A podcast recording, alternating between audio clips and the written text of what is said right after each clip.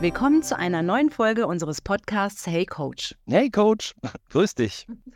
Ich freue mich auch. Nicht gut. Ähm, ich habe Stress im Job. Ja, es gibt unheimlich viel, was zu erledigen ist. Ich habe das Gefühl, ich muss immer schneller arbeiten. Ich komme ich komm gar nicht mehr hinterher. Und dann nehme ich das Zeugs natürlich auch im Kopf mit nach Hause und verarbeite oder bearbeite das abends noch im Kopf. Ich habe echt irgendwo ein bisschen Angst, dass ich in so einen, in so einen Burnout reinlaufe. Ich habe gar keine Ahnung, was das überhaupt ist. Also habe ich da auch jetzt so ein bisschen Panik, was da mit mir passiert. Jetzt hast du das böse Wort Burnout verwendet und weißt du eigentlich, was die Ursprungsbedeutung von Burnout überhaupt ist? Ich fühle mich ausgebrannt, wie das Wort schon sagt eigentlich. Richtig, also soweit glaube ich, kann mit Burnout auch jeder was anfangen. ähm, aber der, tatsächlich, der Begriff kommt tatsächlich aus der Kernphysik, aus der Reaktortechnik. Und äh, die Bedeutung ist, wenn Kernbrennstäbe aufgrund zu hoher Hitzeentwicklung durchbrennen. Daher kommt der Begriff. Um anzufangen, würde ich gerne mal so eine kleine Definition geben, die auch meistens sehr holprig klingen. Aber es gibt natürlich viele Menschen, die sich damit beschäftigt haben. Und es gibt eine Definition einer ähm, Psychologin, einer Professorin, die heißt Christina Maslach. Die hat das anhand von drei, ich sag mal ganz profanen Dingen äh, definiert, äh, was Def Burnout überhaupt bedeutet. Und das fängt an mit einer eingeschränkten Leistungsfähigkeit. Das heißt, das ist auch mal so schöne Wörter, aber es ist eine eingeschränkte Leistungsfähigkeit. Genau. Also ist bei dir, also ich sag mal, Gefühl von Misserfolg, ja, also dass du irgendwie deiner Arbeit nicht mehr gerecht wirst, ja, dass du das Gefühl hast, dass du einfach überhaupt nicht mehr das hinbekommst, was du normalerweise hinbekommst. So würde ich das jetzt definieren, oder? Check. Passt. Dann, dann kommt auch ein schönes Wort emotionale Erschöpfung, weil ich glaube, emotional ist schon so ein bisschen klar. Ne? So, also Mhm. wenn, wenn äh, Erholung, wenn, wenn ich mich eben auch äh, entmutigt, äh, ähm, energielos, wenn ich mich einfach, wenn die Erholung sich nicht mehr anfühlt wie Erholung und auch nicht mehr zu einer Entspannung führt. Ja? Und emotional heißt für mich auch so, wenn negative Gefühle überwiegen. Ne? Also vorherrschend würde ich jetzt sagen, so Ärger, Enttäuschung, Wut, Ohnmacht. Ja? Also das definiert man so ein bisschen unter emotionale Erschöpfung. Fühlst du dich da erkannt? Nein, mit Sicherheit noch nicht. Ja, dann- Nein, noch nicht. Ja, also da geht noch ein bisschen was. Also dann scheint es da noch doch, doch nicht so schlimm zu Ja, sein. ich mache das jetzt extra. Dann äh, spricht sie noch von einer Depersonalisierung. Das heißt, wenn ich so ein bisschen das Gefühl habe, ich bin gar nicht mehr ich selbst, wenn ich das Gefühl habe, ich bin so ein bisschen entfremdet und sehe mich so ein bisschen wie von außen. Ja. Das wäre vielleicht nachvollziehbar. Nachvollziehbar, ja. Ich fühle mich jetzt noch nicht entfremdet. Also ich kann mir schon vorstellen, dass man so, man sagt ja auch oftmals, man steht neben sich. Ja, Genau. Und ähm, wahrscheinlich ist das damit gemeint. Und dann sagt man geistige und körperliche Erschöpfung. Ich glaube, das brauche ich gar nicht groß viel näher noch. Brauche ich nicht mehr zu definieren. Was ich auch spannend finde, wenn du sagst, oh, ich habe total Angst, ich bin irgendwie so im Burnout, das ist nichts, was von einem Tag auf den anderen da ist. Ja, also beim, beim, beim Burnout spricht man wirklich von einer Entwicklung, die im Zeitraum von, von sechs Wochen bis, äh, bis Jahren stattfinden kann. Ja, also es ist Okay. wirklich etwas, ich krieg nicht, ich falle nicht einfach so in den Burnout. Das ist das, was es auf der anderen Seite immer so einfach auch so schwierig macht, es überhaupt zu erkennen, ne? weil, Mhm. weil es etwas ist, was ein schleichender Prozess ist. Und schleichende Prozesse, da Einheit zu gebieten und, und, und aus so einem Muster und unseren Dingen rauszuspringen, ist einfach immer ein bisschen schwierig. Ähm, Es gibt jemanden, der heißt Freudenberger, noch einen Namen, den ich mal so kurz in den Raum werfen möchte, der hat gesagt, das sind so zwölf Phasen. Stell dir das vor wie so eine Uhr, die passieren, bis ich tatsächlich in einen Burnout falle, die eben über diese vielen Wochen und Monate und Jahre dann überhaupt erstmal dahin führen. Und jetzt kommen wir auch wieder zu diesem Begriff, der einfach dazu so passt. Bevor ich ausbrenne, muss ich eben einfach auch mal brennen. Ja, und wenn du dir das so vorstellst auf einer Uhr, also weil zwölf Phasen, ich sage jetzt mal gleich Uhr, und ähm, bei eins bis drei, das sind so diese ersten Phasen, äh, bei einem Burnout fängt es ja an, da sind wir wieder bei dem Wort, ich muss ja erstmal für etwas brennen. Und diese ersten drei Phasen, die, die nennen sich idealistische Begeisterung. Also da habe ich, ich habe eine Begeisterung für meine Arbeit. Ich mache es in, ich mache es super gerne.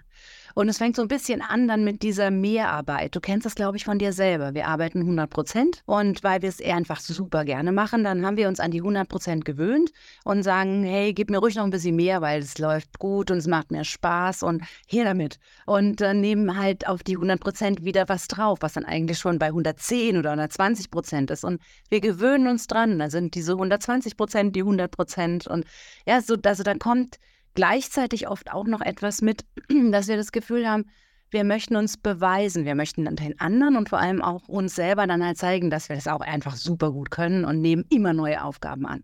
Bei der 3 fängt es dann auch schon ein Stück weit an mit einer Vernachlässigung von den eigenen Bedürfnissen. Das ist, und da wird es eben auch so schleichend. Die eigenen Bedürfnisse, das können ganz banale Dinge sein. Wenn ich so eingespannt bin, auch das, was du von dir, glaube ich, kennst, dann esse ich entweder weniger, schlechter, übergehe es oder es kann auch die andere Seite sein, ich esse dauernd irgendwas. Ich versuche das mit, mit Süßigkeiten, mit irgendetwas zu kompensieren, also ganz viel oder ganz wenig.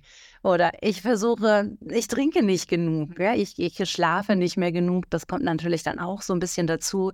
Und es kann auch zu sozialen Themen kommen. Ich glaube, wir kennen das alle. Wenn wir viel zu tun haben, äh, dann sind wir oft abends auch erschöpft. Und dann ist so ein bisschen diese Frage, dann kommt man ganz schnell an den Punkt, ich glaube, ich bleibe hier auf dem Sofa liegen.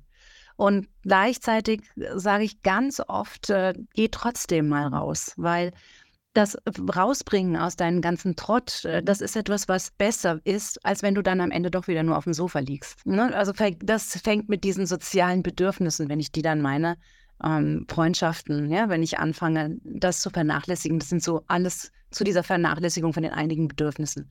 Und an dem Punkt, äh, an der Uhrzeit vier, da fängt schon so ein Erschöpfungsding an. Ja? Also Energiemangel, das, was ich angefangen habe zu sagen, ne? so eine Müdigkeit. Ich fange auch oft an, Dinge zu vergessen und kann mich nicht mehr gut konzentrieren, habe Schlafstörungen. Ne? Und da wird es dann schon so ein bisschen kritisch. Und wenn ich bei der 5 bin, wenn wir bei der Uhr wieder so bleiben, habe ich schon durchaus beobachtbare Verhaltensänderungen. Also die anderen stellen fest, dass ich irgendwie gestresst bin. Und ähm, das geht dann weiter, dass ich anfange, meine Probleme auch so ein Stück weit wegzulügen, so ja, so so eine Werteumdeutung. Also die Arbeit ist wichtiger als das Privatleben. Ich habe gar keine Probleme, wenn mich jemand darauf anspricht. Also da fängt es dann schon so ein bisschen an, über so einen Stillstand in so eine Frustration reinzugehen. So, wenn wir uns dann, wenn wir dann bei der Uhr weiterschauen und auf der 6 sind, dann kommen wir an den Punkt, dass wir anfangen, Verleugnung von Problemen, dass wir Werte umdeuten, ja? dass die Arbeit wichtiger wird und als mein Privatleben, dass ich auch keine Probleme habe. Ne? Also ich, ich fange an, äh, mir selber was vorzumachen, auch ein Stück weit. Dann wird es schon langsam schwierig. Ne? Also ich fange dann langsam in so eine Frustrationsphase rein und bei der sieben fange ich auch an, mich eben zurückzuziehen, also mich zu isolieren. Ja? Ich suche auch durchaus mal nach Ersatzbefriedigungen. Ja? Also ich äh, versuche dann eben zu viel zu essen oder zu wenig zu essen oder mehr zu trinken. Alkohol ist auch immer ein Thema. Es kann auch andere Sachen noch sein. Also was immer da so alles dazugehört an, ich, im weitesten Sinne Ersatzbefriedigung, ne? sich so zu suchen.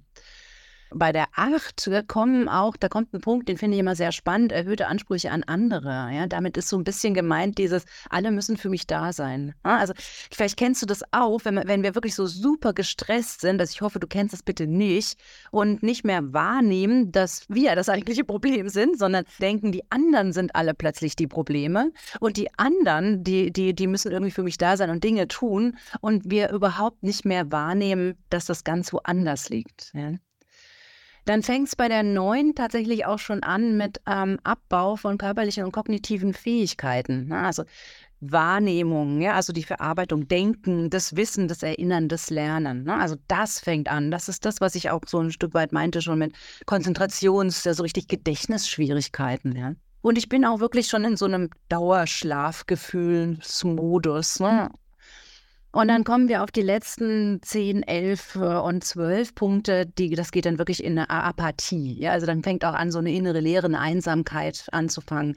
Wir fangen an mit Psychosen, wir haben Reaktionen, Depressionen, Verzweiflung, ja, Panikattacken, Angst. Also dann sind wir aber auch wirklich im Burnout vom Feinsten. Und wo ich wirklich niemanden sehen möchte. Und eine Frage mal an dich, was denkst du so von dieser 1 bis 12? Ja, ab wann macht es Sinn, sich Hilfe zu suchen oder rauszukommen, damit wir genau da nicht rein können? Das ist sehr spannend, weil genau das habe ich mir jetzt gerade überlegt. Ich mhm. gehe im mhm. Geiste natürlich diese Uhr mit dir rund ja, ja. und frage mich dann, wo stehe ich jetzt gerade? Bin ich bei der 5 mhm. oder vielleicht bei der 4 oder bei der 6? Und ich ertappe mich zum Beispiel dabei, dass ich im nachts oder morgens wach liege und meine Gedanken fahren Karussell. Mhm.